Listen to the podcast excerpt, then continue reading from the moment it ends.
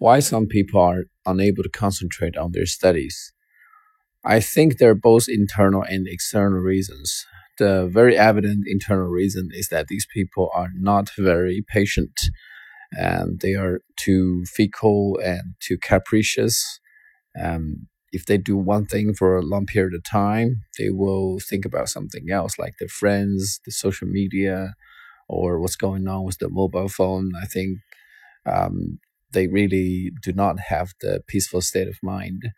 And of course, there are external reasons. Uh, maybe sometimes these people might have patience and have the peaceful state of mind, but the environment is distracting them.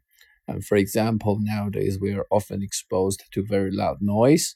And even if we want to study, we are unable to, uh, you know, dig in the books if your neighbor is playing very loud music is, have, is he having a disco party. Um, so nowadays, people who want to read are really faced with tremendous challenge